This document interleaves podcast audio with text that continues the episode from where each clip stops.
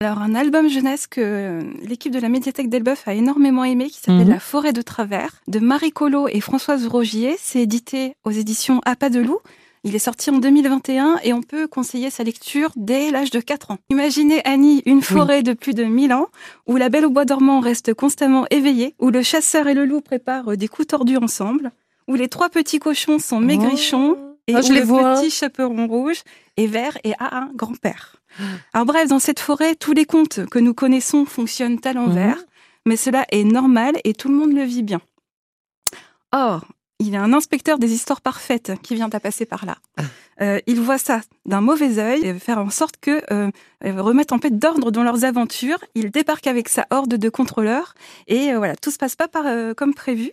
Les plans de l'inspecteur vont tomber à l'eau et il se peut au passage qu'ils se prennent une bonne leçon d'imagination et même trouver l'amour. Alors c'est enlevé, c'est culotté, réjouissant, c'est vraiment formidable euh, ces albums jeunesse. C'est une super, super idée en plus. Ah oui, Euh, oui. On, on- on réunit les, les héros des- de nos contes enfantins. et on les voit euh, à l'envers. Alors le texte, il est très riche, il explore avec beaucoup de finesse tout ce qui a trait à la liberté d'expression, à la morale et au conformisme. C'est un grand coup de pied euh, dans la fourmilière. Les illustrations, illustrations pardon, sont remplies de détails et de clins d'œil. Il faut vraiment prendre le temps de les regarder. Mhm. Euh, Les citrouilles colorées, elles ont par exemple euh, l'allure d'une œuvre de Yayoi Kusama. Euh, elles sont de couleur vive avec des gros points noirs et elles sont caractéristiques de l'œuvre de cette artiste japonaise que la mode s'est récemment appropriée. Ah bon? Euh, ah, la, mode vestimentaire. La mode vestimentaire. Et, euh, du coup, les illustrations, elles sont faites par Françoise Rogier.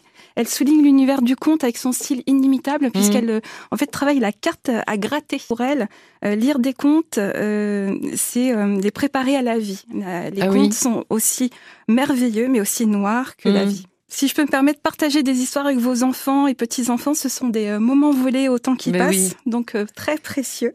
Et ça laisse des souvenirs pour toute la vie. Adulte, on se souvient de ces moments-là. Exactement, vous leur offrez des clés pour la suite, une curiosité, un rapport à l'autre et au monde, une compréhension Mm. plus grande et tolérante euh, de Ouais. celui-ci. L'imagination n'a aucune limite et de travers ou pas, les histoires existent, alors transmettez-leur cette liberté.